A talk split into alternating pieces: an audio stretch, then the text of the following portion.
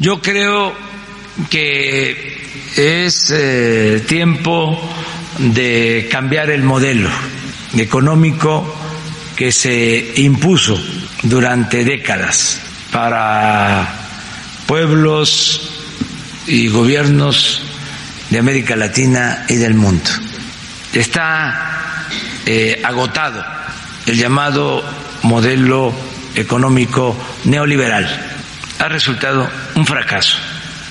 Entonces, los gobiernos que no llevan a cabo cambios y siguen con las mismas políticas enfrentan problemas con sus pueblos, porque ya la gente no quiere más sacrificios solo para el beneficio de minorías.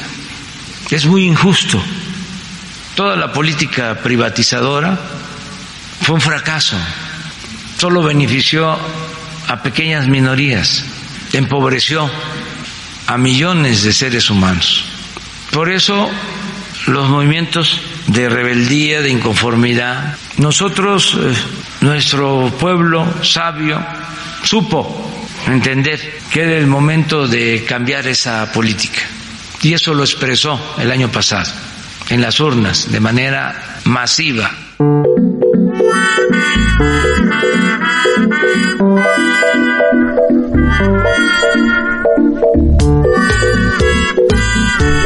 ¿Viste cómo es América Latina cuando pensaste que cambió por un lado, ya cambió para el otro y te tenés que volver a acomodar? ¿Será AMLO el líder de todo un nuevo movimiento progresista a nivel continental? Lo pregunto porque ahí se disparó la bala en el 18, ¿no? Fue como la, la primera novedad latinoamericana, sobre, aparte en México. Es cierto que México siempre miró más para allá que para acá, Mm. pero estas declaraciones me parece que le está hablando al continente también, ¿no? Sí, un, un, eh, López Obrador, hombre reacio a, por Hacer hasta este ahora, tipo de declaraciones, sí. a la política internacional, pero bueno, él marcando, ese- como escribiéndose también en una, este, sí, en un, en un ciclo hay que ver. Una tradición. Sí, también estaba hablando de lo que estaba pasando en Chile concretamente. Ajá. también es el, eh, él fue uno de los pocos gobiernos de la región que felicitó a Evo Morales eh, por el triunfo. Seguro. A, través del pasado. vicecanciller, sí señor. Eh, así que sí, me parece que hay ahí una. Veremos si. Asiló a los presos políticos de Lenín Moreno Garcés. Ajá. Ah, no sabía eso. En Quito y Gabriela Levaneira está en la, en la, Ah, claro, en claro, la sí, Embajada sí. de México. Digo, Sí, totalmente. eh, si uno hace un análisis de las últimas semanas, no solo de los dichos, sino de las acciones de AMLO, uno lo ve perfilado, digamos. No- Ahora, no, sí. A ver, fue el único que no quiso juntarse con Alberto antes de las elecciones. Pero si Alberto hoy gana Mm. por lo que se supone que va a ganar, en la semana viaja para allá, olvídate. Más allá de lo de López Obrador, eso, ¿no? Como. eh, volvió a girar ya América Latina, está ahí, tan, tan- ¿qué, qué dicen? Sí lo Yo soy la idea de que el signo es la incertidumbre. Yo me parecía hace algunos años, incluso con, con victorias electorales contundentes de, de la centro derecha en Argentina, con, con algunos Sí. gobiernos que cambiaron de signo, uno de ellos Chile, que no había condiciones, ¿no? Para que el modelo neoliberal eh, se consolidara como se había consolidado en los 90 en la región. Ajá. Pero había un giro, estaba claro. vez que sí, había una sí. elección, salía para ese lado, ¿no? Sí, pero era de la idea que no había grandes condiciones objetivas como para que, Para que se eso se consolide. Como fue los años de Fujimori, Menem, Exactamente. eh, y, Cardoso. y me parece que hoy probablemente de vuelta hay algo que está pasando, que es evidente. Tampoco veo que eh, las condiciones estructurales den para que demos Una ola progresista. Bueno, hay que ver. Sí, es verdad, de incertidumbre te da, te da la razón lo de Chile. Lo de Chile no es que sería aventurado decir Chile giró hacia algún lado. Chile explotó. Explotó, explotó. Y están viendo ahí qué pasa, si eso tiene reputación política. ¿Quién dirige eso? ¿Quién no? Es verdad que le explota un gobierno de derecha. Sí. Eso no, no- Ahora- no es solo además que le explota un gobierno de derecha, sino que el sentido de la movilización es un sentido igualitario, es un Sí. sentido por ejemplo, Brasil 2013, que había digo, algunos que veían elementos progresivos y eso, cuando uno veía el sentido de la movilización no era muy claro. Sí. No. Hoy me parece que en Chile, incluso escuchando al propio Piñera, digo, si uno escucha cualquier cosa que no sea algunos ministros de la Argentina, eh, lo que ve es el sentido de una movilización que tiene un sentido que tiene que ver con mayor igualdad, que tiene que ver con Mayor presencia del Estado. mayor presencia del Estado, con eh, denunciar eh, situaciones que no solo son de desigualdad económica, sino incluso hasta de desigualdad social. Entonces me parece que eso, más allá de que no haya un sector político capitalizándolo, Y un cambio constitucional, ¿no? Que es lo que faltó en Chile. A ver, también la bomba explota por la desigualdad y hay cierta demanda de intentemos cambiar esto que nos legó. Bueno, ahí está la disputa de qué va a pasar con eso, si van a ir a Seguro, pero cambio está todavía la idea de esa, la constitución de. Pinochet, de la que siempre se habló, sigue la idea ahí dando Sí. vuelta, ¿no? Son fantasmas del pasado que permanecen en la sociedad. Digo, esta semana también salió Francisco Franco en España, te lo llevo a otro lugar, pero digo, son heridas muy viejas de las sociedades que todavía están suturando y todavía la estamos procesando. Me parece que Chile todavía procesa eso. Pero bueno, ¿no? Sí, bueno, hay que, hay que ver que, cómo, se desarrolla específicamente lo de Chile, pero indudablemente octubre 2019 no, no, en si, lo- América si te lo Latina. imaginas hace cinco meses no, no era este escenario. Y es, duda. es un octubre intensísimo, ¿no? Que parece hacer honor a su nombre, ¿no? Como el mes de, de- de cambios, de transformaciones, donde vos mir- pones la mirada y sobre todo, es más, si ves el cono sur, Sí. Chile, Bolivia, Argentina, Uruguay, que hoy también tiene elecciones, ¿no? Eh, todos ahí como, eh, bueno, con, con Se mucho está definiendo movimiento. el futuro de todo eso, digamos, de todo el cono sur. Eh, por eso, parece un, un mes y te diría dos semanas que Sí. pueden definir muchos años.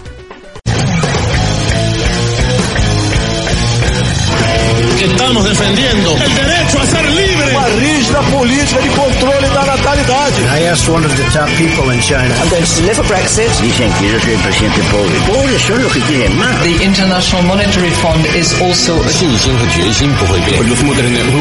nuestra gran nación. ¡Que viva México!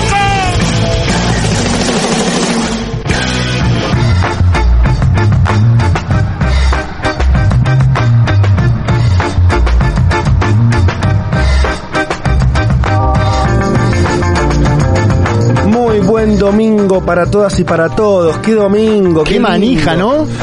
Eh, sí, yo voy a decir algo que digo siempre en los días de elecciones. Es un día que Vos lo disfrutás mucho particularmente. desde que me despierto es distinto. Sé que le pasa a mucha gente. A mí me pasa que soy chiquito y me parece que, que es- Te encanta. Sí, es eh, para mí es muy simple eh, la razón, que es una vez todos valemos lo mismo. Es un principio democrático básico, obvio, pero en las sociedades que vivimos, después el resto de los días todos son distintos. La- Las personas no hay forma, ¿no? Y muy distinto, demasiado distinto. El día de elección, ahí lo tenía una fotito de Galperín sentado fiscalizando, muy bien. ¿Lo viste? ¿Para qué eso? No importa, chupa huevo, pero, pero está ahí y tiene, a ver, tiene que estar a ese nivel, ¿entendés? O sea, Sí, si sí, vos querés sí, participar, no puedes, no puede ser no distinto. estar con su custodia ni nada por el estilo, Nada. por más que tenga 20 mil millones de dólares literalmente en el banco. Eso es lo que me gusta. Después, la realidad del, del resto de la vida no es así. Pero tenemos por lo menos Un día, ¿no? Un día que es así. Che, que bueno. Que es. eh, Qué verdad, semanita aparte, qué ¿no? semanita, porque teníamos. Yo le mandé el mensaje eh, al grupo ayer a la noche. Que veo que Trump manda, avisa. Sí, sí, un eh, excelente tuit de Trump ayer a la noche. Qué buen tuitero que es Donald Trump, merece realmente el reconocimiento, ¿no? Digo, no, no, no, no, más allá de lo que, uno piense y Sí, demás, sí, sí, sí. es un gran tuitero. Creó una, creó, eh, You need tremendous stamina. ahí está Dice, hablando. eh, ayer anoche tuiteó algo muy grande. ha ocurrido recién, más o menos eso es lo que dice el tweet.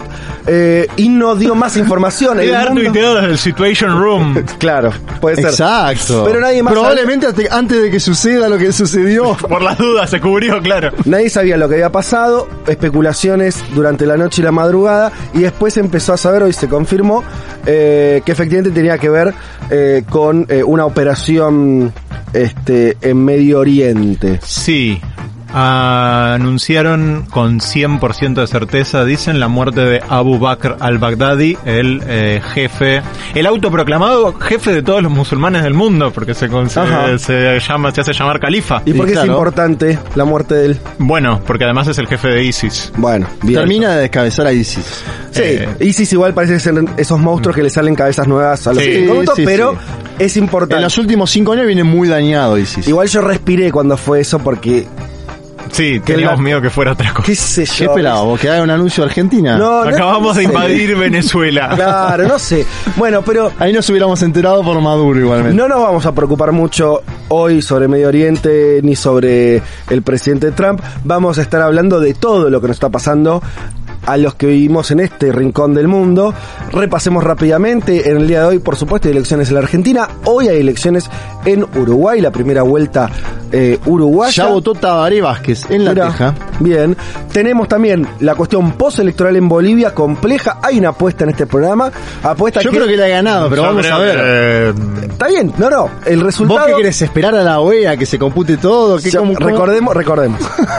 Ante la sorpresa de mis compañeros, yo dije que iba a haber, eh, que apostaba por una segunda Sí. vuelta. Vos rápidamente dijiste nada de, de ninguna manera, apostamos un asado. Las primeras horas, el, el primer día te diría, Sí. eh, de- de ese- del domingo Ya pasado. estaba saboreando la carne. Y sí, todo da a entender que iba a haber segunda vuelta. Muy complicado, Evo. un- un- Una elección muy por abajo de las expectativas del MAS, ¿no? De, Decían- las encuestas no. Bueno, pero se las suponía- encuestas decían 40. Sí, Sacó 47. El que estuvo muy alto fue Carlos Mesa, que las encuestas decían 30 claro. y Claro. sacó 37. Eh, 36.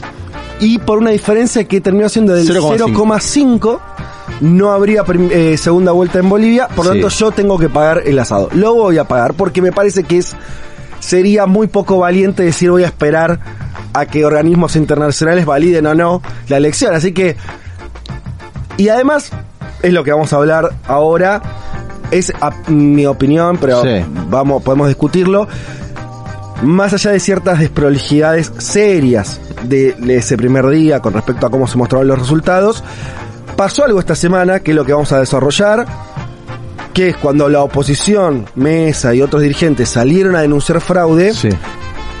cuando mostraron lo que tenían entre manos, no parece haber elementos y algo que me parece que hizo bien, que hizo bien el gobierno de Evo mandó a, a hablar a distintos dirigentes políticos con papeles a decir, bueno, a ver, la oposición dice que esta acta no sé qué, Sí. bueno, no, esta acta, o sea, una discusión técnica que es un poco lo que tiene que ocurrir para defender una elección que es recontra parejita, Sí. Entonces, si es recontra parejita, o te quedan dos caminos. O decís, más sí, gané yo y no me importa nada. Decís, no, no, venía. Vamos a ver los números. Están los números, no, esta elección Sí. fue limpia. Me parece que ese camino es mejor que el otro. y sí. Y parece No, no, que- y ahora está llamando además a los organismos internacionales a validar nuevamente, digamos, en lo, lo que se, lo que sucedió en las Sí. urnas, a que se, a que los cruten, a los embajadores de Estados Unidos, de la Unión Europea. Me parece que eso de Evo ayer es un poco más dialoguista que el primer Evo, el que denuncia el golpe de Estado Claro. y demás. Pero bueno, lo, lo, lo vamos a, Hay que ver. a pelotear. Es verdad que si yo pregunté las elecciones argentinas, por ejemplo, qué pasa cuando se hace el resultado definitivo, es el escrutinio definitivo, qué diferencia Sí. hay con los votos, con, con el provisorio. La verdad que en, en Argentina Sí. hay poca diferencia. 0,4 la máxima, ¿no? Claro, 0,4, pero vos me decís que Evo no va a la segunda vuelta por 0,5, entonces no sería, a ver, desde la oposición, Sí, sí, sí, sí. con- sí. sin elementos, con elementos, mm, es lógico decir, che, para, revisemos porque Y además es un clásico, digo, en Paraguay clásico. denunciaron fraude en la última elección sin demasiado... En AMLO México. denunció dos veces fraude, de las cuales una había un La poco más primera era- elementos. era- La primera era más verosímil era que la más segunda, verosímil. digamos. Eh, digo, lo normal cuando hay una elección picada en Sí. países que no tienen una institucionalidad demasiado consolidada es denunciar fraude. Yo lo que lo, me lo de acuerdo... consolidar, Estados Unidos, acordate que en el año 2000... Pero por eso digo que la tienen consolidada, porque ahí hicieron fraude probablemente. O igual- fraude, digamos. Manipulación, Se negaron a contar los votos para ver quién había ganado. Y ahí fue justamente, la institución estaba consolidada, entonces nadie denunció, pero lo que pasó en Florida, en Fue un Estados escándalo, Unidos, con sí. 400 votos de diferencia, fue un escándalo. Pero también un escándalo porque, y esto es lo que yo quería remarcar, porque cuando es muy reñido, y te disputás tanto poder, Claro. bueno, es lógico que haya encontronazos. Pero bueno, Igual algunos hablaron del 88, del PRI de México. Esto es otra cosa, muchachos. Digo, como para ver la... Acá se separó el conteo provisorio durante un tiempo determinado y el señor que se va del Tribunal Supremo Electoral dice los números son totalmente válidos entre el TREP, que es el primer conteo, y el cómputo general. Lo vamos a ver igual de... Vamos a desarrollarlo después, pero habría, ese es una, uno de los temas a abrir. Hoy, el otro, obviamente, ya hablamos de la elección en Uruguay, tiene que ver con la semana donde Chile le pasó lo que le pasó. Eh, lo digo de esa manera porque empieza, a mí me hace acordar muchas cuestiones eh, del 2001 argentino en este sentido, que es Epa. una no no distinto en muchas razones, pero en, en muchas cuestiones, pero la idea de que es algo que un significado que no es simple de ver a primera vista, Sí. que se va a discutir mucho qué significa eso, Sí. que me parece que sí cambia el giro, ¿no? Eh, de, lo que va a ocurrir, de cómo se va a manifestar la política chilena, que ya todos los políticos chilenos hablan distinto. Eso, vos Martín hablabas, Piñera salió a, a decir medidas sociales que, si no, no hubiera nunca Vamos a ver, anunciado. cuando vamos a enumerar las medidas, digo, es imposible que el gobierno, este gobierno, además el segundo gobierno de Piñera, hubiera hecho un anuncio como ese, eh, si no es con la presión de, de las calles, con la presión del descontento social, con la presión de la lucha. Digo, eso para mí no hay ningún grado de discusión de que eh, esas medidas se las impuso a la realidad, digamos. La gente en las calles construye realidad. Eso es algo que nosotros siempre lo hablamos, pero cuando sucede es bastante impactante. Impacta. Porque lo que decíamos de Chile, el saldo que por ahí en este programa lo, lo hemos hablado más de una vez, esa idea de un país que eh, muy desigual, un país donde su transición democrática después no tuvo otros momentos, otros procesos más avanzados. Bueno, era lo que se discutía, sí, pero no estaba en la cabeza, o sea, no veías a los chilenos actuando en ese sentido. De pronto era muy impactante ahí. eh, además, me interesa pensar qué pasa en la cabeza de los chilenos. Hay un video en Twitter donde hay una es un- una filmación de un vecino en medio de eh, un eh, edificios y, y- y balcones. En la Alameda. Hay- sí, una, una mujer cantando a capela una canción de Víctor Jara. Increíble Es eso. precioso ese video. Se termina de cantar la canción y los vecinos aplauden. Esa sociabilidad extraña, ¿no? Esa cosa de, de que tiene los momentos, pues sí, dije el 2001, muy excepcionales, ¿no? Pues después, Una hermandad de, de un momento determinado. sí, y recuperar, esa también una cosa que está pasando en Chile que es muy impactante, esa idea de recuperar esa tradición eh, política, Víctor Jara, Violeta Parra, hay algo ahí como... Tuvo muchos silenciados en su momento. Exacto. Y, y en los últimos años también, digo, vos pasas a Santiago y vas caminando para encontrar un libro, un libro de Salvador Allende. Yo Bueno. encontrar más fácil acá que allá. Te lo, te lo pongo como un ejemplo Sí, de sí. varios días de caminata en Santiago. Hay como una tradición en algunos lugares oculta, en otros no. Yapi me dirá. Yo soy, bueno, qué sé yo, yo siempre lo destaqué, no, no, no, no es algo que, que estoy diciendo ahora, pero digo, yo siempre me encontré con algunas cosas que tienen que ver con una tradición de izquierda que para mí están bastante presentes, digo. Pero encapsuladas. sí, sí, lo que sí, te quiero sí. decir es que lo que vimos en estos días es que eso... Salió a la luz. El eh, símbolo del Chile democrático era el mol, digamos. Sí, Claro. eso es así. Ahora, eh, uno de los museos más lindos para mí que hay en América Latina, muy pequeño, es el Museo Violeta Parra. Otro museo es el Museo de la Memoria, que tiene una exposición muy política, muy interesante Sí. también. Eh, y eso está, digo, y lo ves también en algunas discusiones. Te, te encontrás con una cultura de izquierda que está, eso, lo que decís, tal vez encapsulada, pero arraigada en sector, incluso en sectores populares como por lo menos en Brasil, en otros países de América del Sur, no lo he visto. En Argentina, Bueno. en Uruguay sí, pero en... a lo que a lo que iba es que cuando eso se traslada a la calle empieza a tener un efecto, ¿no? Entonces, porque lo otro que me sorprendía de eso es que, por ejemplo, no tienen cons- eh, lo digo así a lo bestia, consumos culturales de izquierda de lo, de los últimos por ahí las últimas décadas, tiene que remontarse al 73. A eso me refiero que era muy gráfico, Sí. ¿no? Y vuelvo al 2001 simplemente para decir esta idea que es por ahí no nos, ya fue hace muchos años acá, pero me acuerdo mucho que una de las cosas que se decía en el 2001 es que por fin la sociedad argentina se sacaba encima del miedo a la dictadura.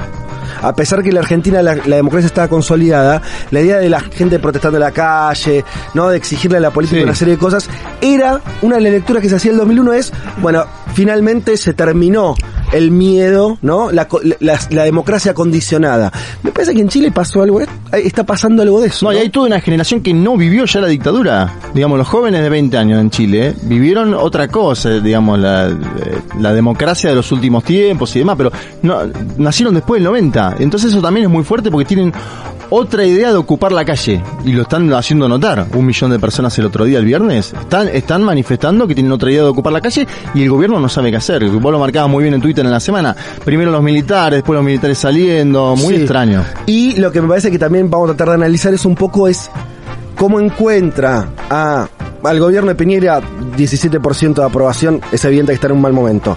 Y junto a él, por ahí, el, el- el- el sector de derecha. Ahora, la izquierda, esa izquierda que es muy plural en Chile, Sí. ¿no? Que tenés una, una izquierda muy moderada, izquierda más radical, todos representados por ahí en el Congreso, o muchos de esos grupos, los estudiantes, bueno.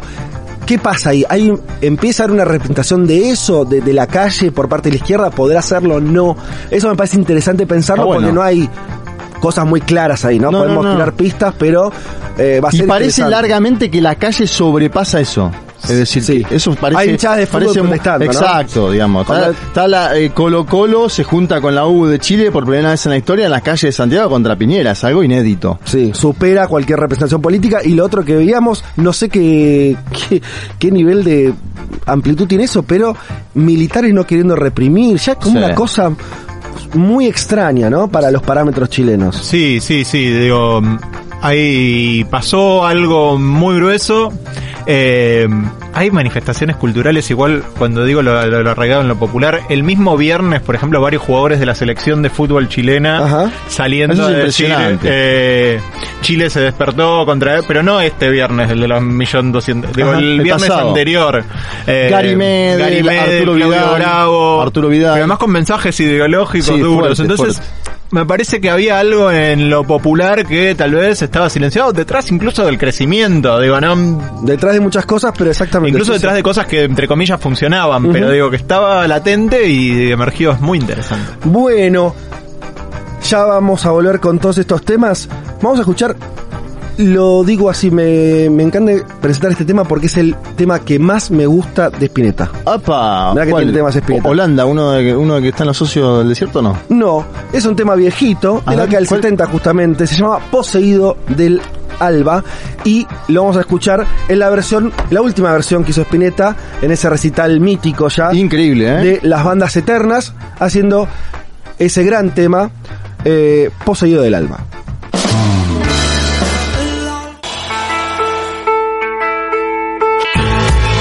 Soy Efraín Alegre, presidente de los liberales del Paraguay. Quiero aprovechar para enviar un gran saludo al programa Un Mundo de Sensaciones, emitido por Futurock. Agradecerle por el interés y el acompañamiento de los acontecimientos políticos producidos en Paraguay. Así es que un gran abrazo y saludo a este importante programa y a toda esa audiencia que les acompaña siempre. Muchas gracias. Un mundo de sensaciones. Un universo infinito en tus oídos. Futurock FM. Federico Vázquez, Martín Shapiro, Julia Rosenberg y Juan Manuel Carr. Información justo antes de la invasión zombie.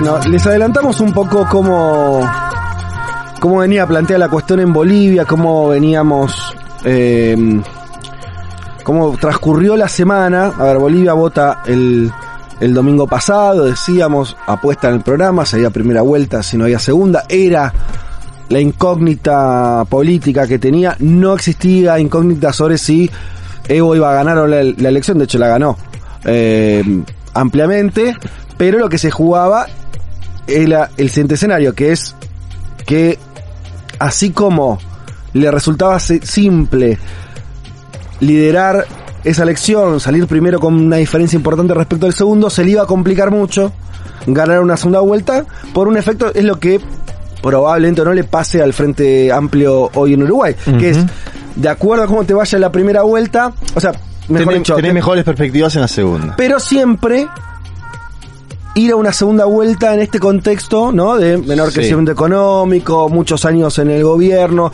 desgaste, etcétera, Es más complejo. es más complejo. Finalmente, entonces, eh, Juan, nada, en esta semana lo que tuvimos es toda la discusión sobre el conteo electoral, el Ajá. escrutinio en Bolivia, ¿no? Sí, a ver, empecemos por la información. La información es que Evo Morales gana sus cuartas eh, elecciones consecutivas a la presidencia de Bolivia. El margen fue, vos lo decías, 10,5 el margen final, 47,07 a 36,50 a su oponente Carlos Mesa. Carlos Mesa había sido presidente de Bolivia en el pasado. Mesa desconoció los datos provisorios del eh, órgano electoral eh, plurinacional y también el cómputo posterior, diciendo que había algunas actas que, que tenían algún tipo de falla, presentó esas actas, Gabriela Montaño contestó esto, la verdad que era flojo de papeles porque eran cinco actas que habían mostrado en una especie de conferencia de prensa con un PowerPoint de fondo, eh, al menos desde acá, esas cinco actas suenan a poco, ¿no? De lo, lo, lo, lo, lo provisto por Carlos Mesa. Sí. Lo que pasa que, ¿qué es lo que sucedió primero? Bueno, eh, Mesa se apalanca primero en informes preliminares de las misiones electorales de la Organización de Estados Americanos y de la Unión Europea para intentar ese desconocimiento. ¿Qué, qué, qué hacían estas dos misiones, la de la OEA y la Unión Europea? Cuestionaban el TREP, que es la transmisión electoral preliminar, que lo que pasó fue lo siguiente, cargó hasta el 83% de los datos el día domingo, esa carga se frena y se sigue la carga el día lunes. Esto es lo que termina complejizando la situación, porque obviamente Carlos Mesa se sube a esa idea, la idea de había cargado 83% de los datos y se terminó de cargar al 95 el día lunes y a partir de eso se queja o dice desconocer este procedimiento. También hay que decir, eh, podríamos decir a favor de Morales que ese 83% de la transmisión de datos del día domingo fue más alta que la de 2014, que era de 70, y más alta de la de 2016. Sucede que en aquellas elecciones no se definía por tan poca votación. Eh, luego se habló además eh, en la misión de la OEA de un supuesto cambio en la tendencia de la votación. Acá yo quiero aclarar que no hubo un cambio en la tendencia de la votación. Lo que terminó pasando fue que ingresó un voto del interior del país que era mayoritariamente a favor de Morales y que hizo que Morales siga subiendo, pero Morales estaba subiendo en la diferencia, de hecho en el cómputo general, al 70 y pico por ciento estaban parejos ambos candidatos, Evo Morales y Carlos Mesa. ¿Por qué? Porque primero encargaron los grandes distritos urbanos donde Evo Morales pierde. Y hay que decirlo así porque esto es el dato del 2016 para acá, es que Evo Morales en esas ciudades eh, pierde. Yo creo que la OEA eh, llegó a, a un eh, extremo en su posicionamiento eh, porque pidió una segunda vuelta que violaría a la propia constitución del Estado plurinacional de Bolivia que establece que cuando un candidato saca más del 40% y 10% de distancia sobre su principal oponente, es presidente electo. Y para colmo la OEA hizo la petición esta antes que estén cargados los datos finales, ¿no? Sí, ahí hay un problema, digo, por más que yo creo que eh, esta elección, por cómo se dio, ¿no? Y por el, el tipo de, de puja política que hay en Bolivia desde que se revirtió por fallo judicial el plebiscito, va a tener, va a generar más problemas políticos, va a parir más problemas políticos. No podés cambiar la constitución porque te lo pide un organismo eh, internacional. Entonces, digo, si vos cumplieras con el organismo internacional, estarías cumpliendo, incumpliendo tu ley fundamental. Eso no se puede hacer. Seguro. Y el, el otro comentario que se hizo en la semana, que está bien eh, ponerlo eh, en las circunstancias bolivianas, es, en su momento existían misiones de observación de América del Sur, la de la propia UNASUR en su momento, y esto no sucedió, no hubo una misión electoral independiente, autónoma, que pueda caracterizar el proceso electoral, considerando las propias particularidades de Bolivia. Mm, Para hablar de, de este tema, de todo lo que está ocurriendo en Bolivia, Estamos en comunicación con Adriana Salvatierra. Ella es presidenta de la Cámara de Senadores del Estado Plurinacional de Bolivia y tuvo la gentileza de comunicarse con nosotros. Eh, Salvatierra, ¿qué tal? Te saluda Federico Vázquez desde Buenos Aires. ¿Cómo están? Un abrazo cordial. Eh, encantada de estar comunicándome a través de ustedes con quienes escuchan esta señal y, y atenta a las consultas que tengan. Bueno, Estoy no sé- en este momento sí. en un cabildo en, en, en provincia, aquí en Santa Cruz. Eh, hay mucha gente movilizada en la defensa de lo que para nosotros es nuestro proceso de cambio, nuestra Ujú. revolución democrática y cultural y estamos en el marco de esa movilización de campesinos. Eh, Salvatierra, nosotros, yo, yo te había visto particularmente en los últimos días en algunos reportajes en la televisión eh, boliviana, donde eh, eh, lo que una, un- hacías un esfuerzo por eh, compre- por eh, transmitir lo que fue el, el escrutinio y sobre todo algo que me resulta interesante de eh, contraponer eh, las eh, pruebas o los indicios de fraude que mostraba la oposición también desde un punto de vista técnico. Si vos tuvieras que contarle de manera muy sencilla a- al público argentino cuál es la discusión en torno al escrutinio y cuál es la mirada de ustedes respecto a eso, ¿qué es lo que dirías? Mira, a ver, nosotros enfrentamos un proceso electoral en el que las reglas del proceso mismo están bastante claras. Pero ya durante el proceso electoral eh, estábamos, contábamos con actitudes que eran poco contradictorias por parte de los partidos políticos que pugnaban en el proceso electoral. Eh, cuando las encuestas daban una victoria en primera vuelta al candidato del Movimiento al Socialismo, nuestro presidente Evo Morales, ya te dabas cuenta que los candidatos de Comunidad Ciudadana, en el que encabeza la lista el señor Carlos Mesa, ya empezaban a ser un poco eh, conservadores en torno a las mismas, después se negaron a comentar las encuestas, y eso después, cuando ocurrió el acto electoral el 20 de octubre, Derivó en que esa misma noche convoquen a movilizaciones ante el Tribunal Supremo Electoral, desconociendo dos elementos fundamentales. El primero de ellos eh, estaba en torno a quienes habrían alcanzado el máximo de, de los resultados. Nosotros tenemos más de 600 mil votos de diferencia con el segundo candidato. Tenemos un padrón electoral de aproximadamente de personas que fueron a votar de 6 millones 900 mil. Y eh, eso ha derivado en que convoquen, desconociendo los resultados del proceso electoral, convoquen a movilizaciones quemaron instalaciones de los tribunales electorales departamentales en diferentes departamentos, han declarado paro cívico, por ejemplo, en Santa Cruz, y movilizaciones que han tenido un matiz bastante violento en otras regiones del país.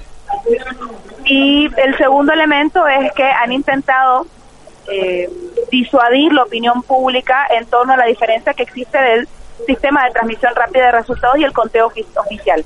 El primero solamente tiene fines informativos y no es vinculante y el segundo hace una verificación detallada de todas las actas de votación, puesto que puede ocurrir que las actas de votación eh, existan algunos errores en la transcripción de los resultados.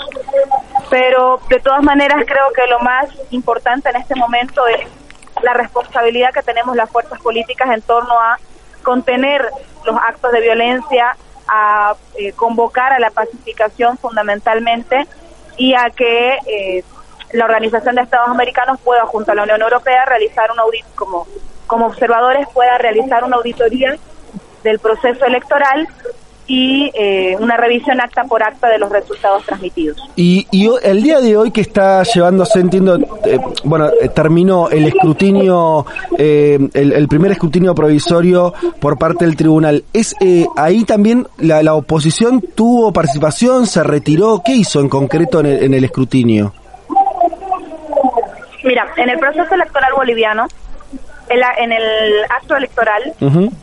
Cada mesa, en cada recinto, que son unidades educativas, cuenta por sorteo con un presidente, vicepresidente y vocales. Es un sorteo ciudadano de todas las personas que estamos comprometidas en el padrón electoral.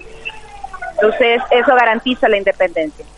En cada mesa electoral, todos los partidos políticos tenemos que enviar delegados. Si existe una observación, los delegados tenemos que hacerlo conocer en mesa.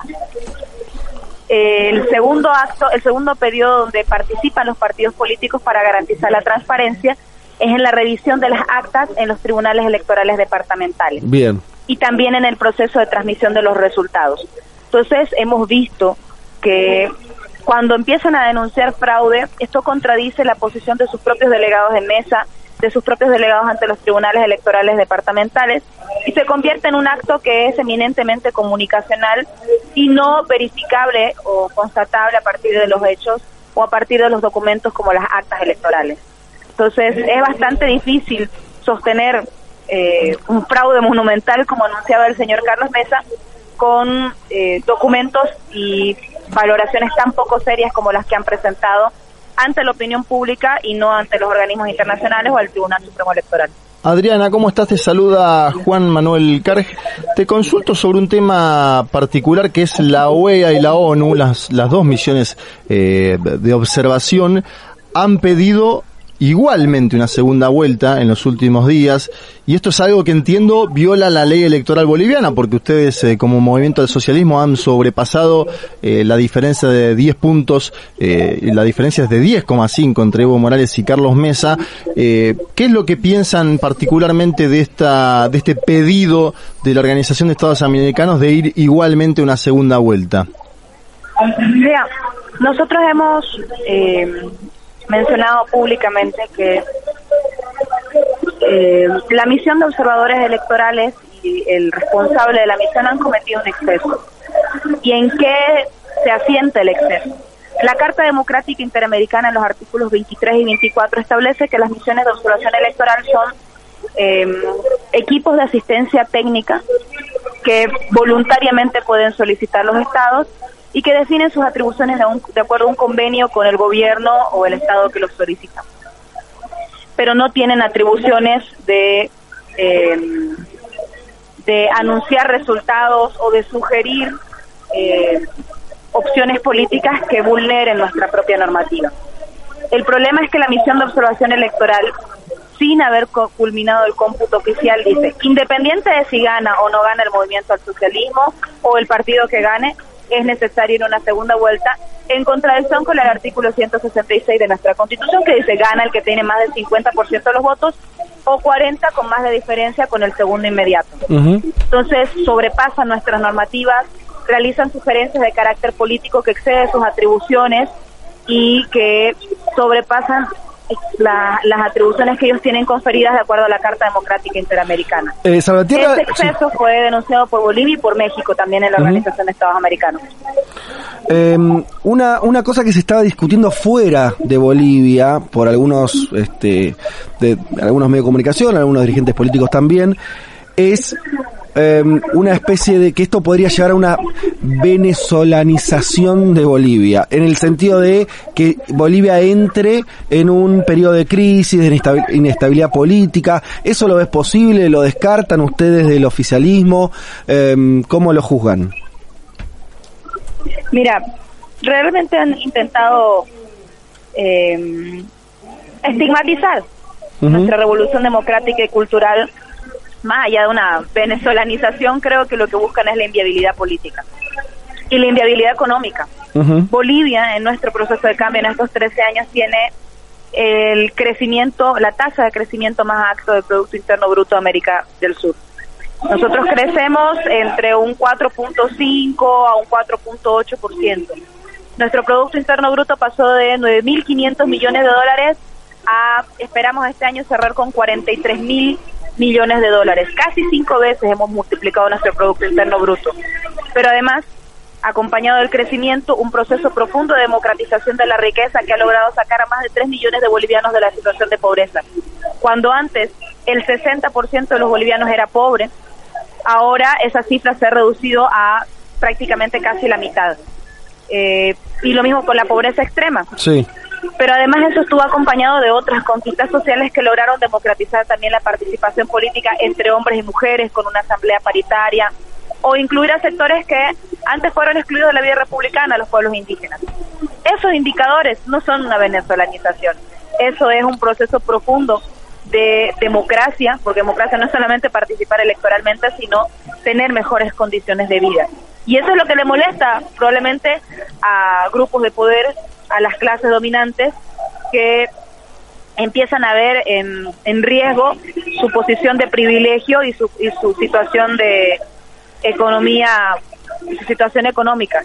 Pese a que incluso la banca y el sector empresarial ha tenido también eh, un importante crecimiento producto de esta estabilidad macroeconómica.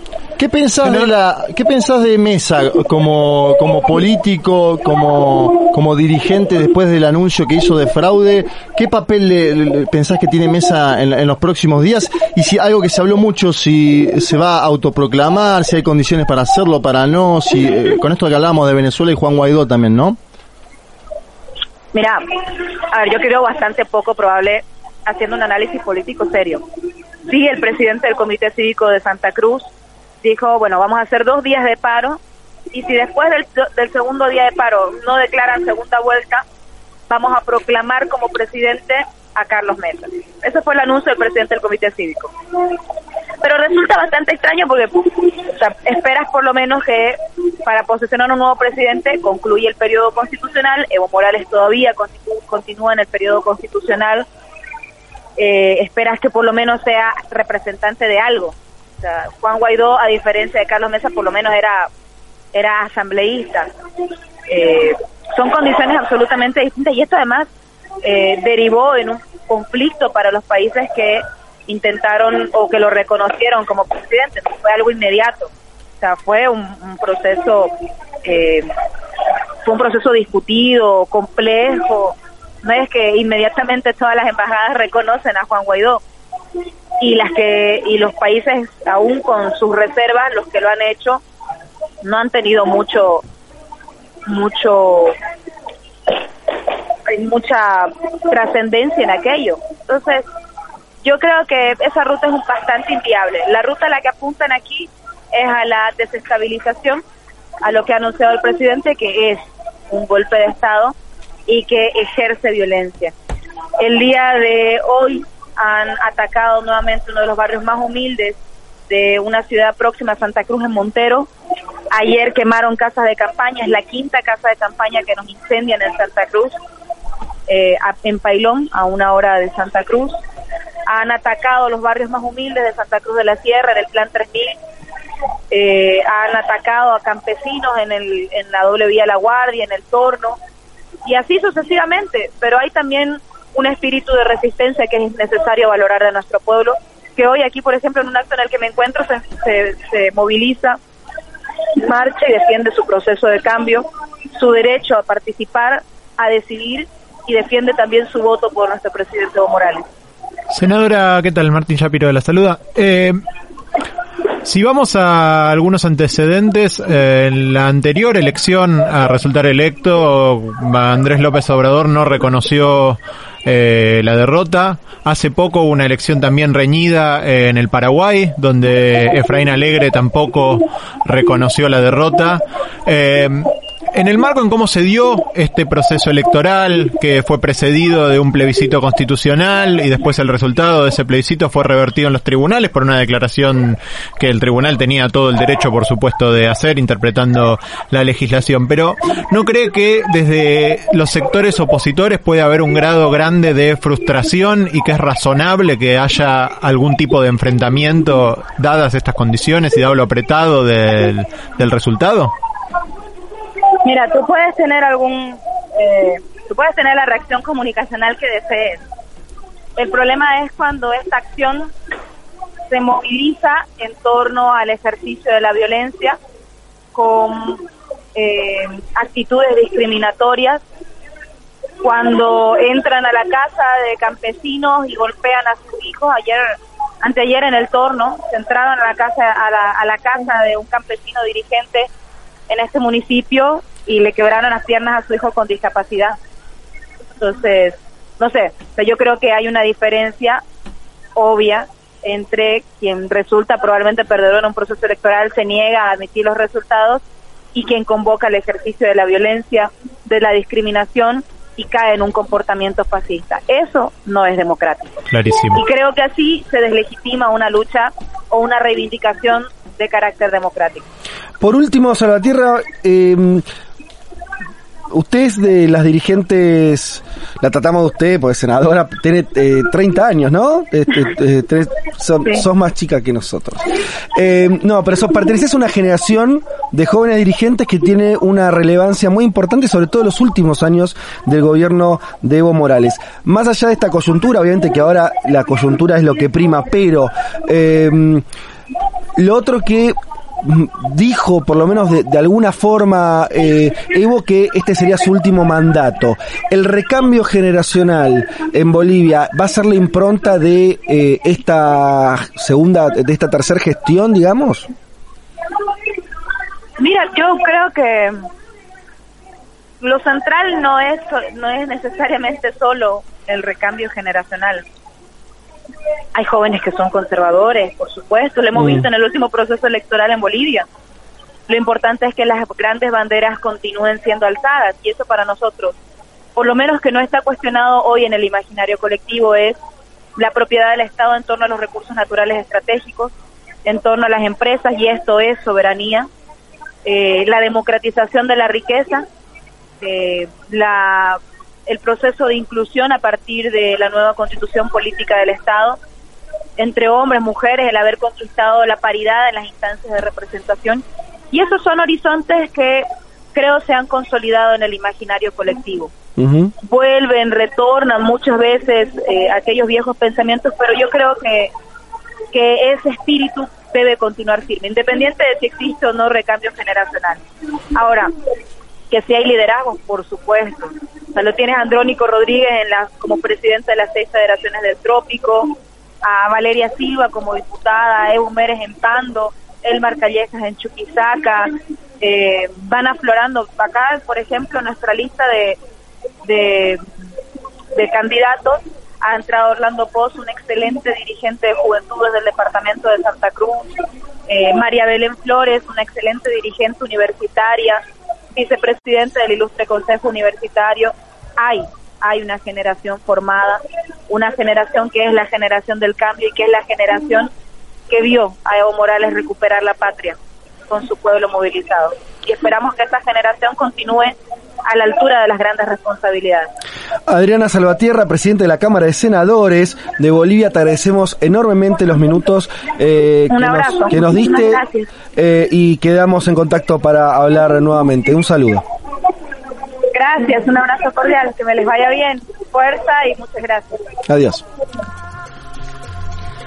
Bueno, em, a ver, alguna, no, no, a- a- algunas eh, ideas de, de esto me parece que lo, lo- lo que dice la, la senadora es interesante en tanto, primero denuncia que hay hechos muy violentos, denunció cinco locales quemados del movimiento al socialismo en Santa Cruz, en el departamento Sí. de Santa Cruz, un departamento que se, que fue siempre hostil a Evo, donde venía mejorando en, la- en la- en- en los votos en las últimas elecciones, pero que evidentemente se ha ido de las manos en estos últimos días por, eh, por todo lo que es este tipo de, de anuncios. Y como para concluirlo yo y para concluir un poco la columna que veníamos antes y demás, eh, creo que también Yapi escribió un poco sobre el tema eh, en Cenital, una, una buena nota que, que pueden eh, escuchar, leer, digo, las y los eh, oyentes, eh, que se abre un escenario muy complejo para Bolivia. Bolivia parecía un país eh, estable en las calles en un contexto latinoamericano de combustión. Lo que estamos viendo en las calles de Santa Cruz, de acuerdo a lo que denuncia la senadora, es bastante grave. El movimiento al socialismo está mostrando un músculo fuerte en La Paz, ¿sí? el bastión del movimiento al socialismo.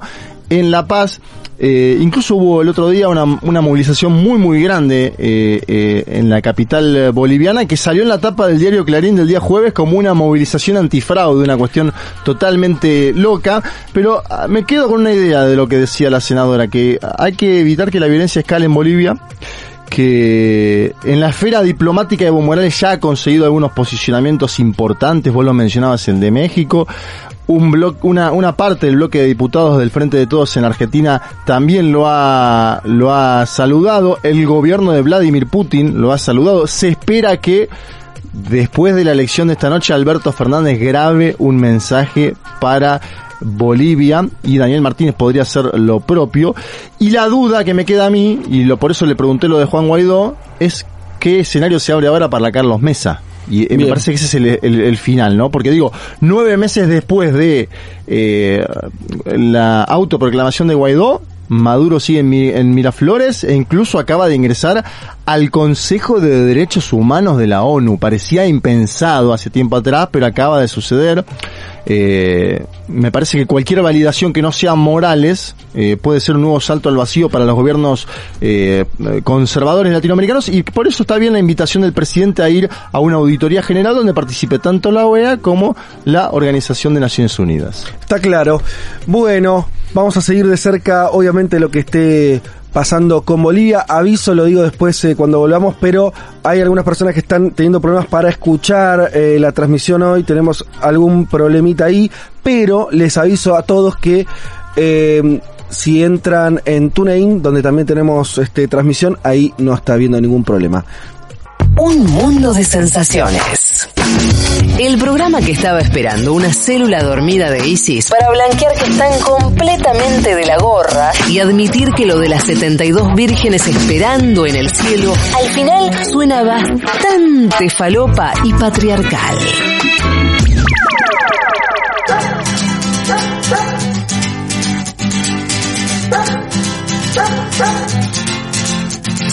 Es otra noche más de caminar. Es otro fin de mes sin novedad. ¿Qué es esto? Los prisioneros. Ajá. El baile de los que sobran. Una canción que fue escrita en 1986. Y el cantante de Los Prisioneros, como dijo hace poco cuando le preguntaron, dijo fue escrita en las mismas condiciones que hoy, en toque de queda y con milicos en la calle. Mira.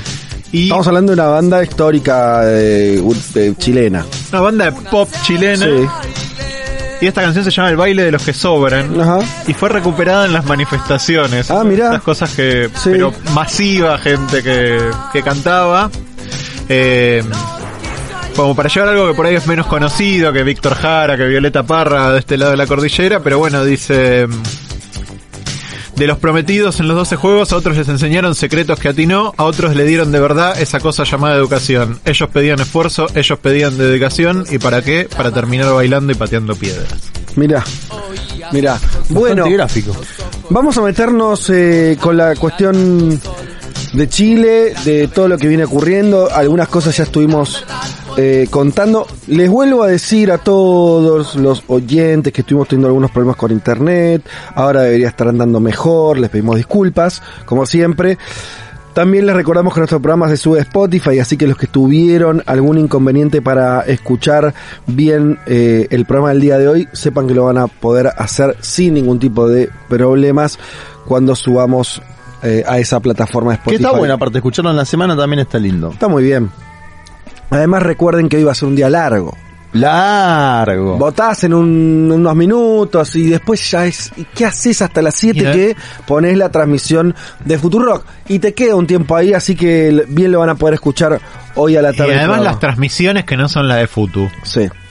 Son un embole. La de las Votó cuatro de la tarde. Sí. Bien. Votó Menganito, sí. ¿Y qué análisis? Bueno, evidentemente las elecciones van a mostrar resultados muy contundentes. Y mucho más no se puede decir. Claro.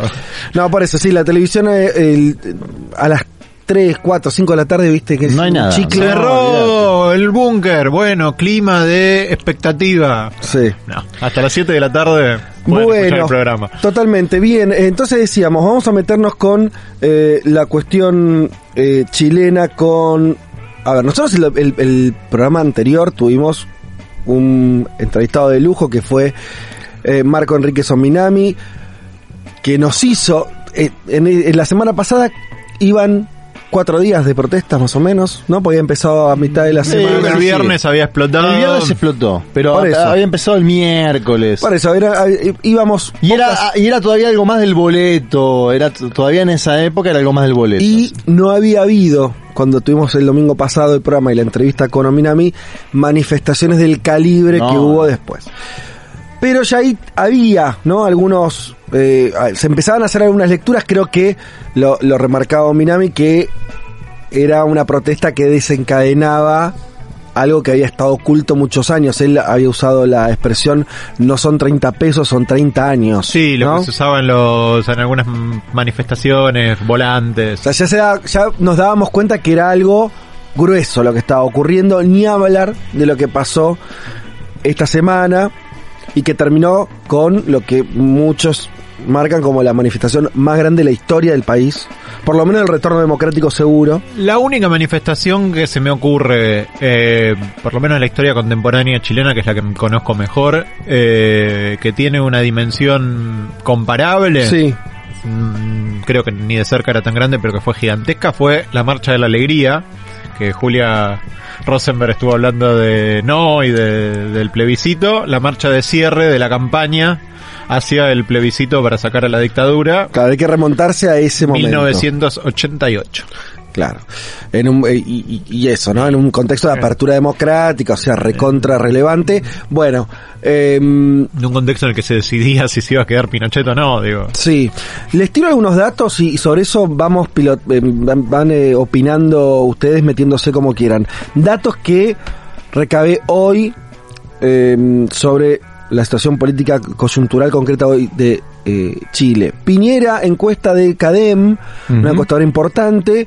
La encuesta se hizo entre el miércoles y el jueves, una encuesta reciente y ya con muchos días de protesta, ¿no?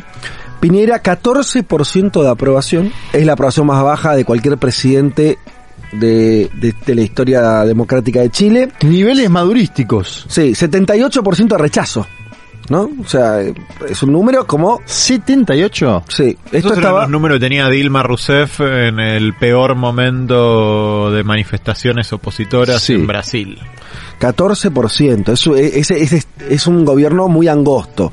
Segunda información del día de hoy, en realidad el día de ayer Piñera ya pidió la renuncia a todos sus ministros, que es, un- es una formalidad, siempre los ministros están a, a tiro de renuncia, pero bueno, es un gesto político decir, bueno, los tengo a todos a disposición, que es lo mismo denunciar que haber cambio de gabinete, que es lo otro que hoy los diarios de Chile daban ya por descontado que iba a haber un gran cambio eh, en las figuras del gabinete, figuras que ya pide a ver si tenés algún matiz con eso, pero era un gabinete muy girado a la derecha.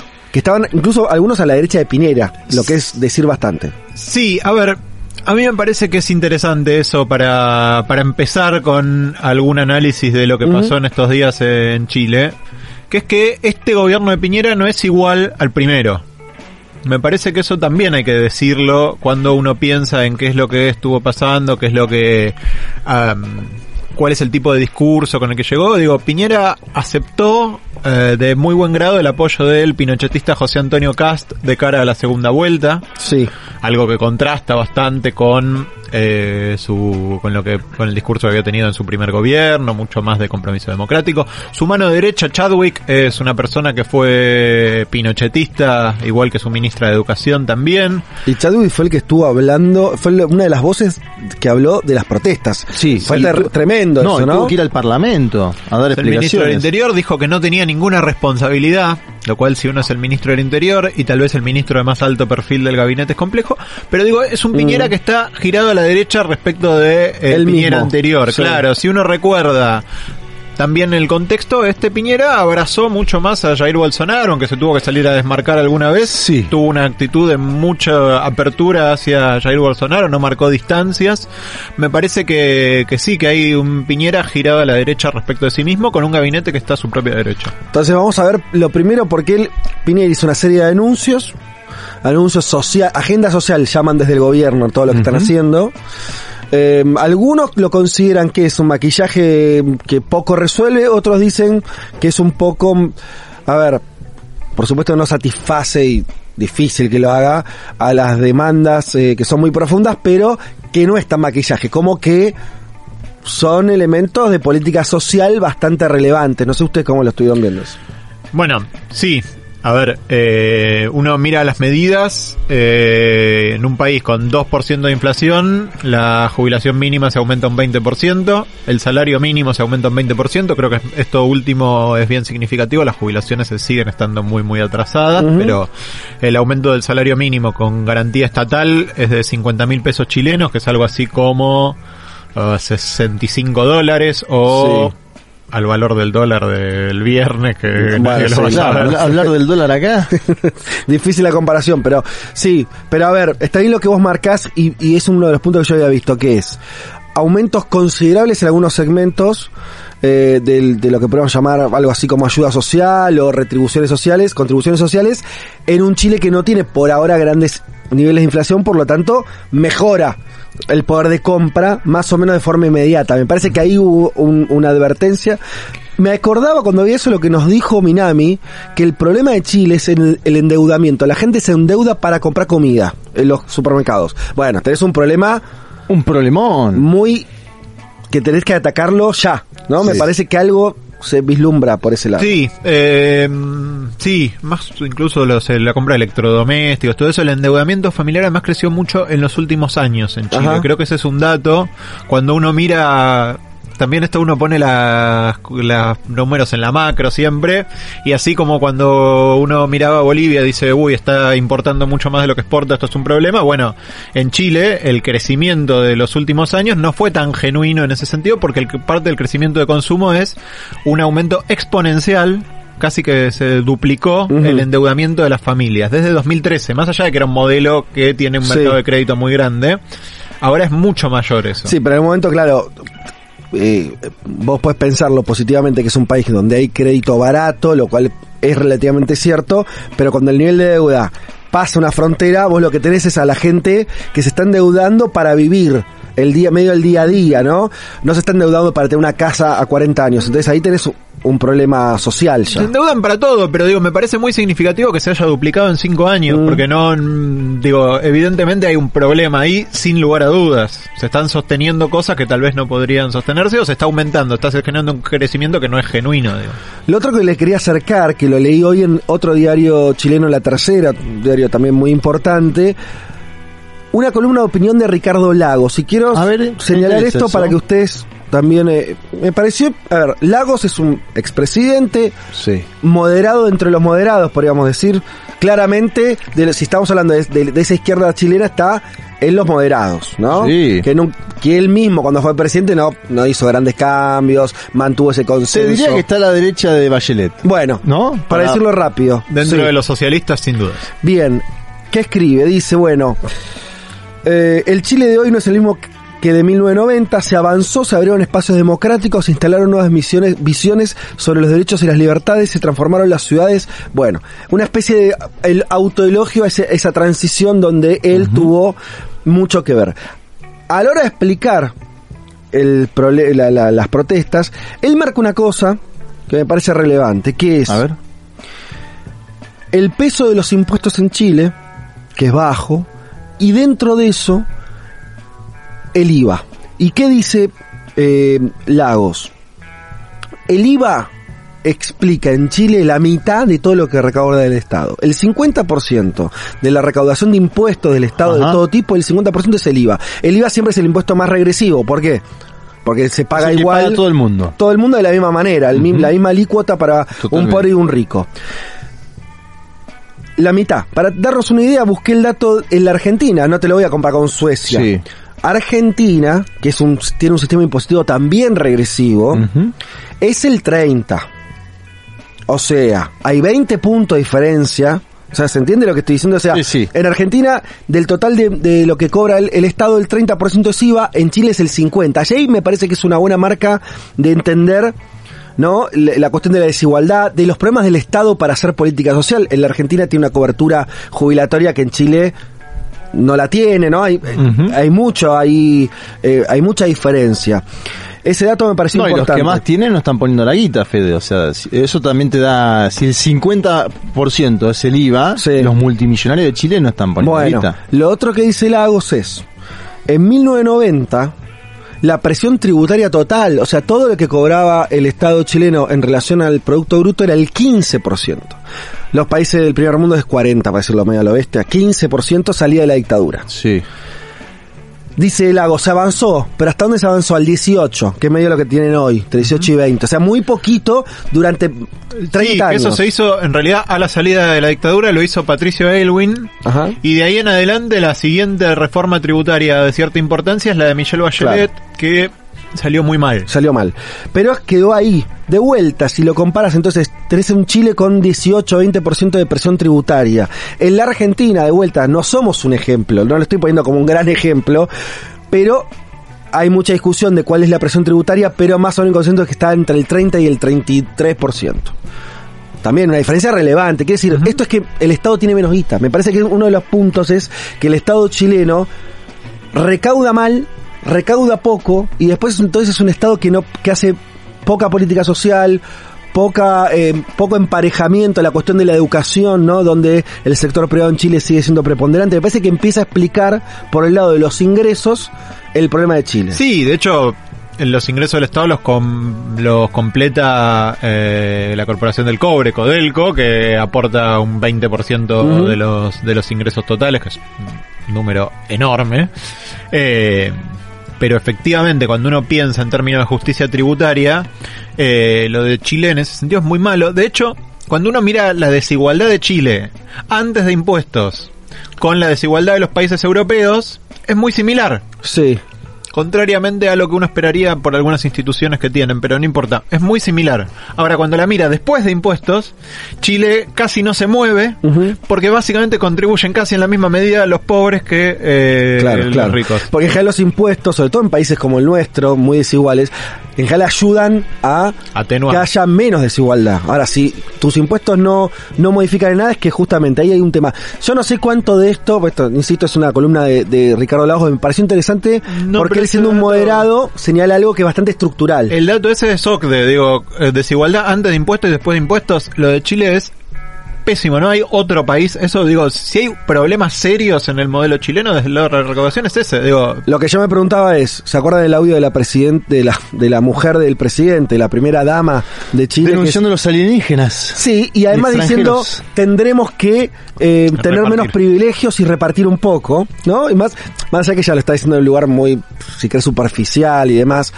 Yo me preguntaba si algo de eso estará pasando por la cabeza de los que tienen la sartén, ¿no? Por el mango en términos económicos en Chile. Vendrá un momento donde porque en un punto eh, esto de los impuestos es, es, esa- es eso llevado a- al Estado, que decir, bueno, tenemos que pagar un poco más de impuestos lo que más tenemos para que la cosa más o menos funcione o no van a estar dispuestos a hacer eso. Sí, ahí de vuelta también me parece que eh, ella da en la tecla cuando dice privilegios, ¿no? Privilegios, Digo, Efectivamente hay mucho de eso que se ha perpetuado desde la dictadura, que no ha podido ser tocado. Hay hasta diseños institucionales de esa constitución que después se cambiaron recién en la última elección, pero Chile tenía un sistema binominal que garantizaba que la derecha tuviera capacidad de veto siempre y cuando se mantuviera el bipartidismo y además el sistema estaba hecho para reforzar ese bipartidismo, eh, que impedía grandes modificaciones en, en la estructura impositiva, en la estructura legal.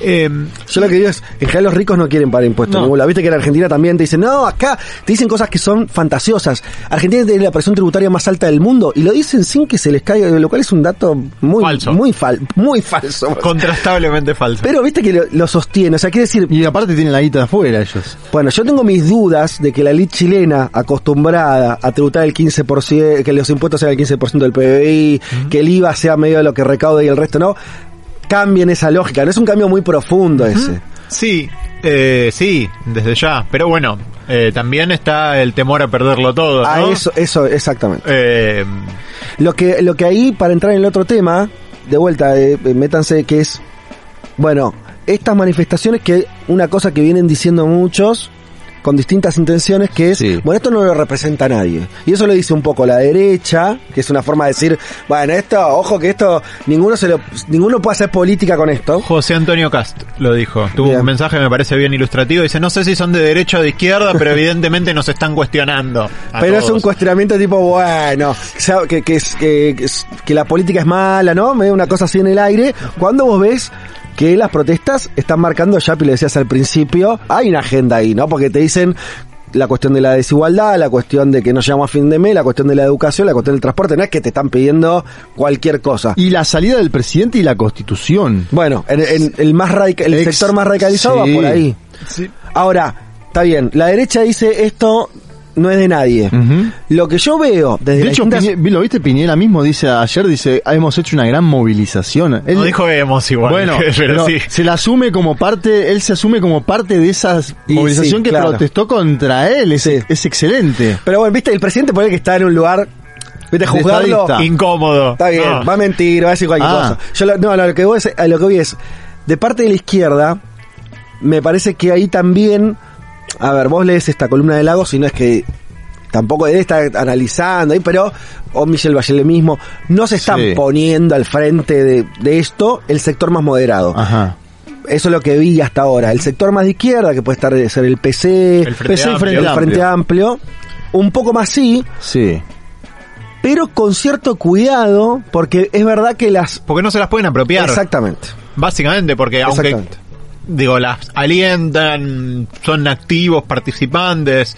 eh, yo sí digo algunas personas muy de cerca de, de- de ese sector, eh, Giorgio Jackson, que fue el diputado más votado de Chile en la última elección, eh, el sí. alcalde de Valparaíso, Jorge Sharp.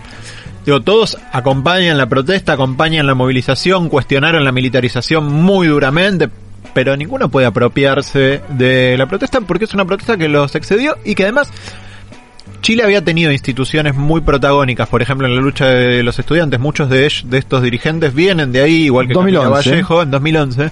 Esta vez la Federación de Estudiantes de Chile no no tuvo un enorme protagonismo en Sí la de secundarios al inicio, la de secundario, pero es verdad que no, no la, no la universitaria. Entonces, me parece que es una protesta que ha desbordado a la dirigencia, lo cual no necesariamente significa que no vaya a tener un vehículo político posterior. Hoy Ahora, es así. Obviamente que lo, uno, eh, a ver, juguemos un poco sobre, sobre la arena. Lo lógico sería que dentro de esa izquierda tan heterogénea haya alguna disputa para ver quién mejor representa alguna medida de esto. Me parece que es lo que viene. Sería medio sonso que no pase eso. Me imagino, ¿no? Que ahí va a haber eh, posicionamientos tanto del Partido Socialista, los Sí. sectores más eh, moderados, como la izquierda eh, más dura, para tratar de que la agenda se parezca más a las El plataformas de cada uno de Amplio no ellos. fue a juntarse con Una Piñera. cuestión El Frente. Amplio no fue. A no ver. fue el Frente Amplio, no fue el PC, pero tampoco fue el Partido Socialista. De los Eso, viejos partidos eso. de la concertación, Contalo mejor. Eh, Piñera llamó a los partidos políticos. Piñera llamó a los partidos políticos, llamó al diálogo. O sea, El Frente Amplio solo llamó al sector de Giorgio Jackson, que es Revolución Democrática, pero llamó a los partidos políticos de la vieja nueva mayoría. Sí. Eh, y fueron el- la democracia cristiana, el Partido por la Democracia, que es el partido en el que estaba Ricardo Lagos en su momento, el Partido Radical, que es un partido de centroizquierda de vieja tradición chilena, pero el que a mi criterio es el partido más importante de ese sector, que es el Partido Socialista, no concurrió. ¿Por qué? Bueno, cuestionó la militarización, cuestionó que no hubiera una agenda concreta de cambios a discutir, pero decidió no ir, lo cual Le en un contexto, digo, sí, pero además en un contexto de inestabilidad, con violencia en las calles, por ponerlo en los términos en los que ponían muchos dirigentes que, que se aproximaban con cuidado a las protestas, todo esto es antes del viernes, por supuesto.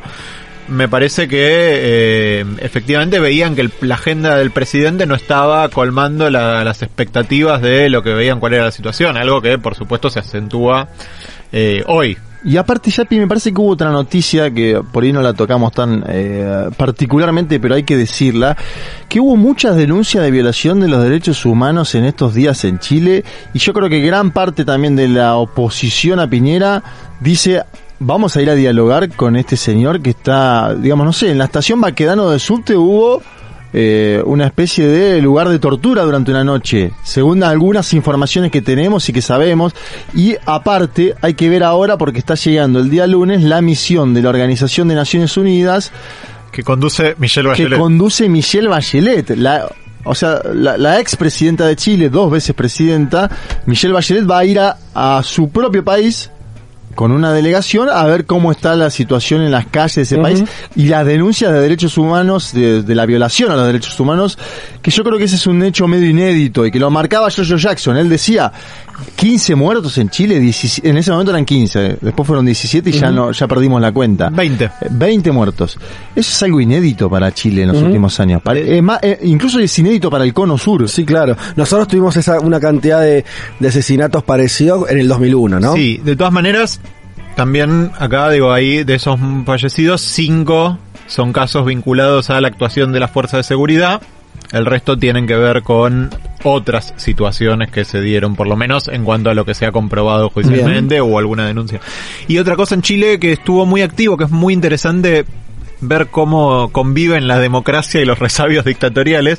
Chile tiene una, una institución autónoma, que es el Instituto Nacional de Derechos Humanos, Sí, señor. que estuvo levantando denuncias en tiempo real y encontró cosas muy serias, digo, más allá de los fallecidos, eh, tratos eh, degradantes en materia de integridad sexual en dos casos. Eh, Bueno, eso es gravísimo. Desnudamiento, sí, sí, sí, efectivamente. Dos casos de desnudamiento, No, dos que- personas Sí. tocadas, eh, 300 heridos de armas de fuego.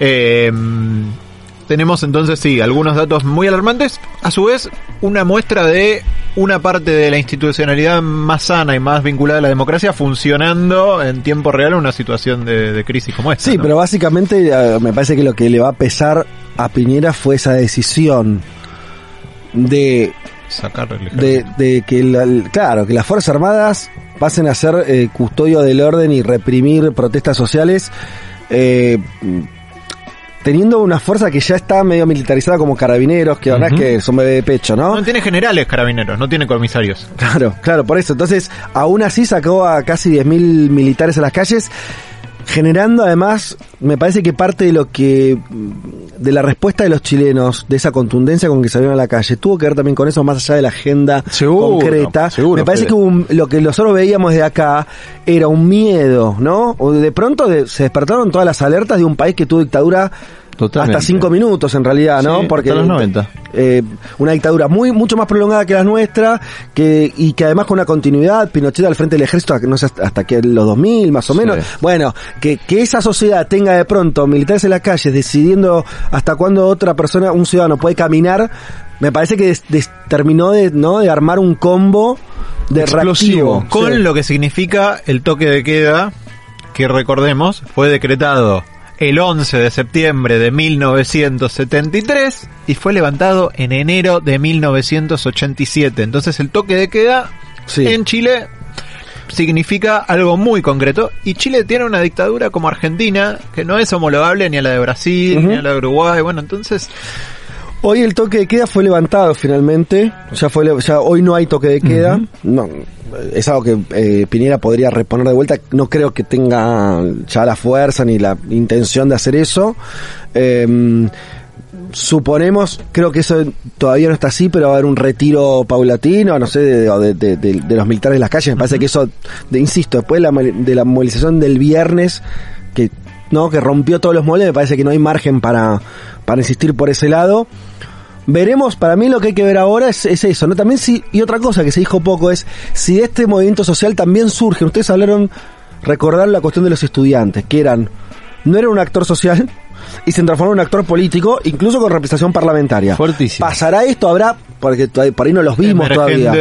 ¿Habrá emergentes? O sea, me refiero a personas de carne y hueso que sean dirigentes sociales, sindicales, no sé, que hayan estado participando de esto y terminen Miranda, siendo... estudiante que fue detenida ilegalmente hablando de hechos graves, es una referencia de esto, pero pero sí es verdad que todavía no, no hay nada muy claro. No los mismos. Es ma- parece más colectivo, ¿no? Sí. Co- Parece más ahí, de, bueno, esto que decías vos, hasta las hinchadas de fútbol manifestando juntos. Parece algo mucho más colectivo. Entonces yo creo que ahí Piñera lee esto mismo. Bueno, no tengo nadie con quien sentarme y dialogar, pero también puede ser algo bueno en el sentido de que eso, a nivel de lo, lo espontáneo que es, se vaya deteriorando, Diluyendo. digamos, diluye- diluyendo. Sí, Vamos a ver, eh, creo que ese es el cálculo que hace. él. Totalmente, para mí ese cálculo de una, una especie de marea, ¿no? Medio loca que surgió y así como vino, que se fue y listo, y seguimos todos. Me suena un poco idealista. Yo creo que eso es imposible. ¿No? Como, como idea.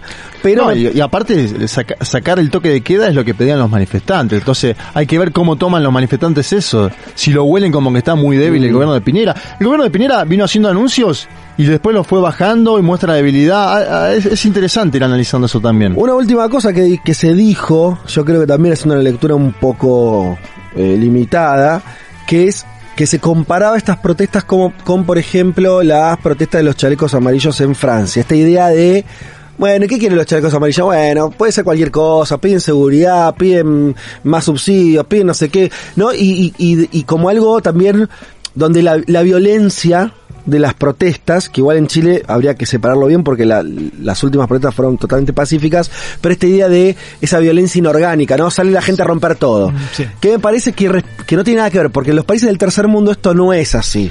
La gente no sale eh, a, a pedir, este, o sea, funciona de otra manera me parece y me parece que se termina canalizando en la política. Me parece además que hay una cosa. En algún punto, Sí. la agenda de los chalecos amarillos tiene algo de irrealizable. Ajá. Me parece, digo, en el sentido de que en parte requiere hasta volver atrás en un montón de cosas porque es un sector, digamos, que quedó en la periferia de las ciudades. que- digo, es una agenda realmente difícil de encarar. Sí, Digo, son, porque son lo- los menos beneficiados de, de la globalización en un país desarrollado. En un país sería. desarrollado de la Unión Europea, digo. Sí.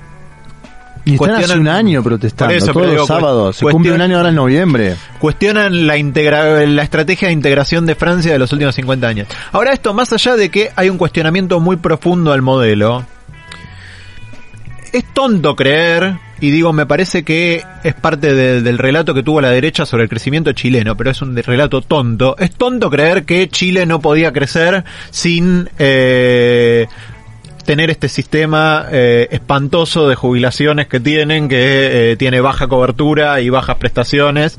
Eh, tal vez puede gastar un poco más. Es tonto creer que Chile no puede cobrar un poco más de impuestos y que eso afectaría su modelo de crecimiento. Es tonto creer que eh, Chile tiene que tener el modelo educativo y de salud que tiene. Me parece que ninguno de todos esos factores explican el crecimiento. Si estuvieran cuestionando la estrategia de comercio exterior de Chile, bueno, digo, eso sería más complejo.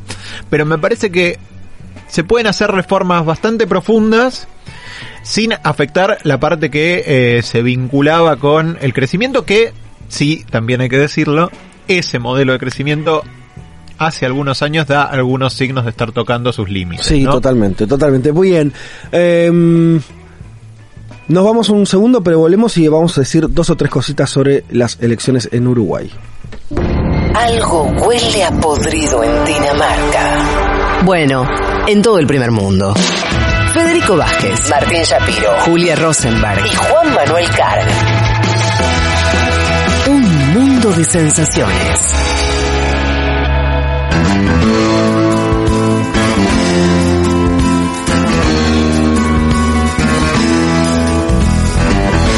Como un cielo de verano, Como el trueno. Como el trueno de un tambor. Qué lindo, Jaime Rosbuen. Eh, Aparte de este tema, ¿no? Con la Sí. cara de murguista. Tremendo. Te lleva directo. Este tema es. eh, entras en el puerto de yo siento que los uruguayos que nos están escuchando dicen, oh, Jaime Ot- no, no, y dicen otra vez. obvio. en Como cuando nos ponen Don't Cry for Me Argentina. Claro. Sí, sí. No, y ellos dicen, ahora van a hablar de la Canaria, qué obvios que son, ¿no? Nos tratan de obvios, Y sí bueno, somos, disculpen, pero ese es desde el cariño. Eh, che, bueno, digamos, están votando hoy en Uruguay, obviamente no, no tenemos resultados, no sabemos, eh, no, no tenemos información de la que uno quisiera tener ahora, que es saber cómo salieron las elecciones, pero digamos dos o tres cosas del panorama, si les parece. A ver, dale. De cómo está. No, bueno, básicamente, a ver, lo, lo que decíamos, lo, lo dijimos en la apertura hablando también de Bolivia.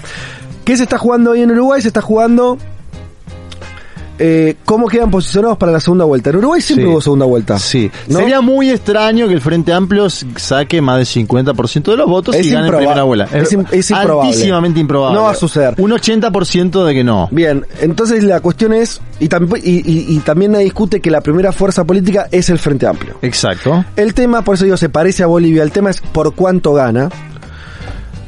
Y acá solamente eh, recuerdo los números de anteriores elecciones donde el Frente Amplio terminó ganando en segunda vuelta. Que Bien. eran números que estaban, orillaban el 49%, o sea, te falta un puntito nada más, casi que Esa es la mejor performance. O 47, ¿no? Si no me equivoco, la última fue 47. Te, La última también. fue, no, la última fue 49, ¿no?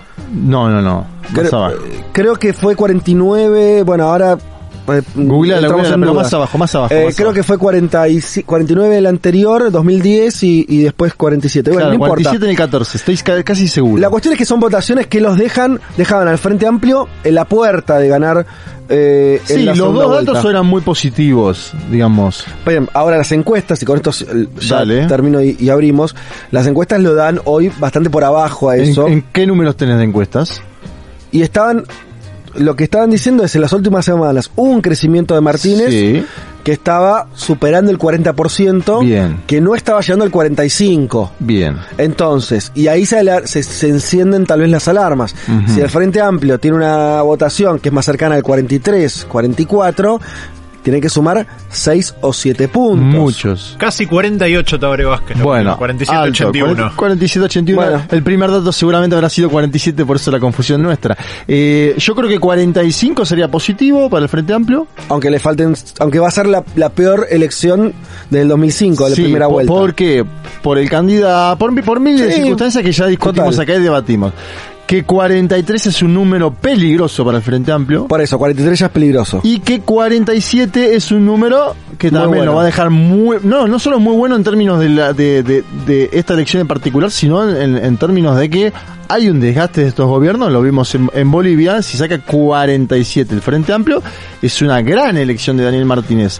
Eh, vamos a ver, esto va a ir a una segunda vuelta donde aparte, al ser la calle Pou el otro candidato, puede, pueden existir algunos sectores del Partido Colorado que llamen a votar al Frente Amplio, algunos sectores más progresistas del Partido Colorado que digan, ojo con la calle Pou, esto habrá que analizarlo después eh, para, Bueno, para la segunda ¿Qué les vuelta. parece, para decirlo muy rápido, ya no estamos yendo, eh, son las 2 y 3 minutos, eh, del lado de la oposición, de las oposiciones, lo tenemos a la calle Pau, el candidato Sí. más mm, que va a ser más votado, a Talvi con eh, Ernesto Talvi. con una votación que todavía no sabe, esa es más incógnita, ¿no? Se va a Sí. sacar arriba de 10, 12 Ujú. por ahí y el En su momento lo había sobrepasado o La había estado Pou. muy cerca de la calle Pou. pero cayó. cayó, cayó fuertísimo. Que tal vez sería como el más macrista, por decirlo medio rápido, ¿no? El más neoliberal. El más neoliberal de la escuela de Chicago.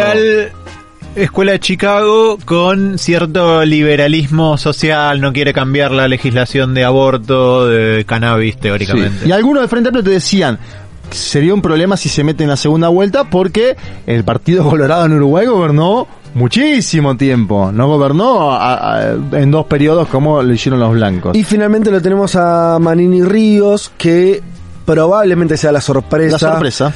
Esas sorpresas que hay que ver. Después de la votación, en vez de sacar nueve puntos, como dicen las encuestas, saca seis o cinco. diluye. y se- ¿eh? O si saca 12. O si Claro. saca, por eso, por eso. Si saca 12 va a estar peleando con Talvi. Pero este de los que se habla mucho que va a ser la sorpresa, después lo tiene que confirmar en las Exacto. urnas. Son candidatos nuevos que a veces esa intención de voto va y viene. Pero lo que yo me pre- les pregunto a ustedes para que me lo respondan muy rápido.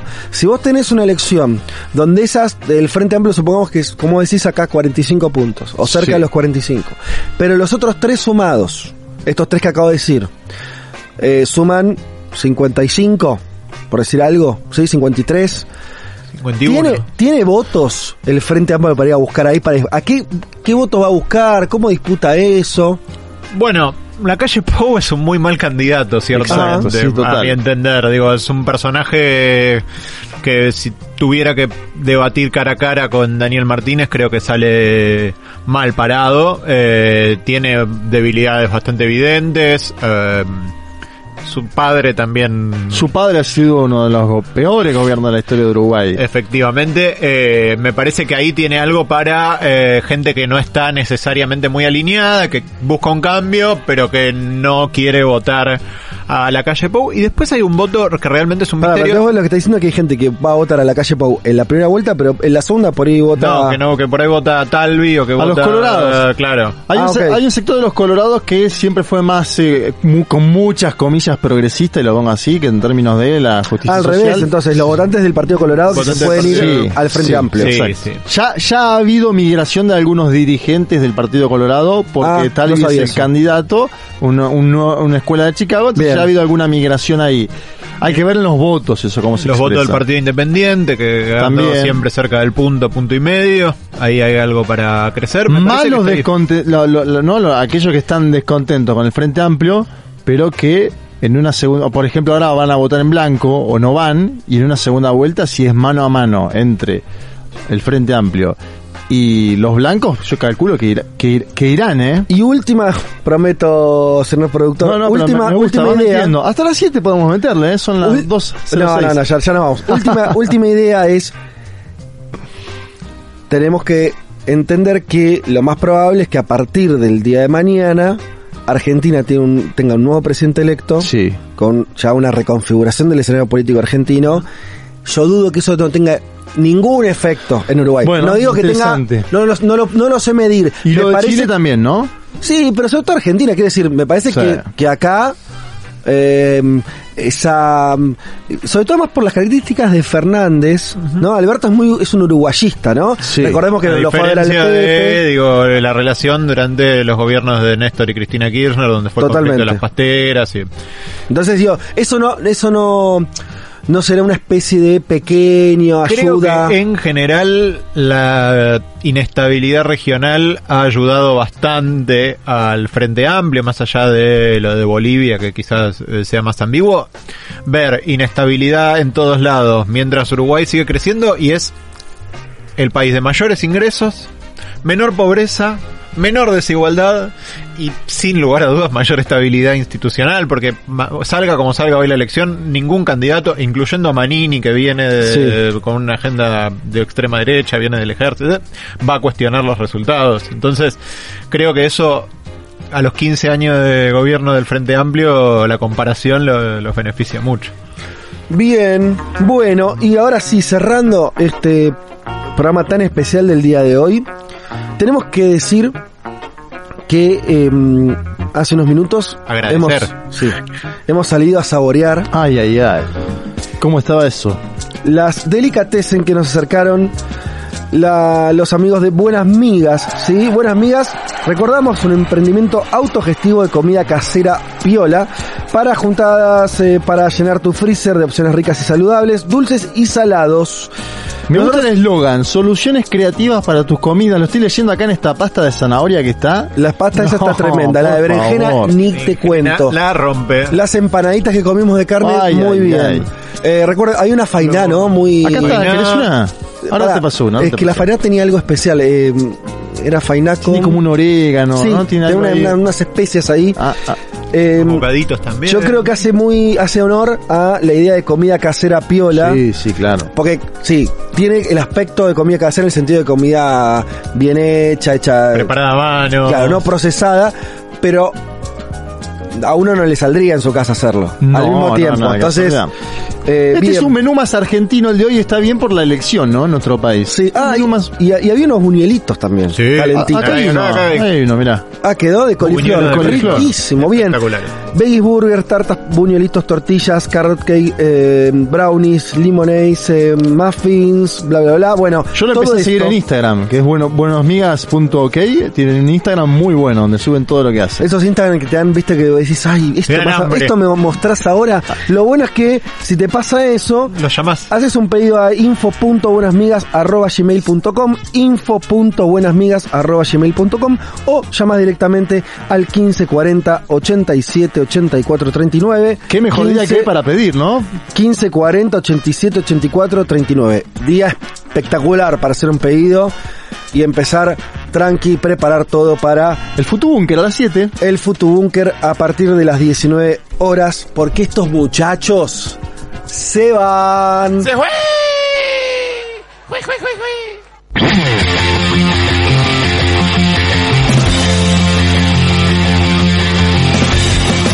Eh, señoras y señores, eh, muchas tardes y buenas gracias.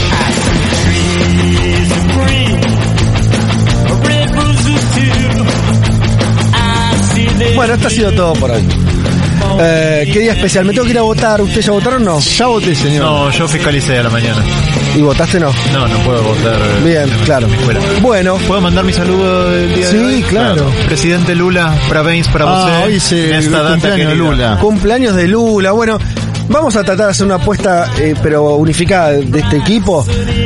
Último cumpleaños de Lula preso. Sí, sí, sí, Ya está, sí, muchachos, ya está.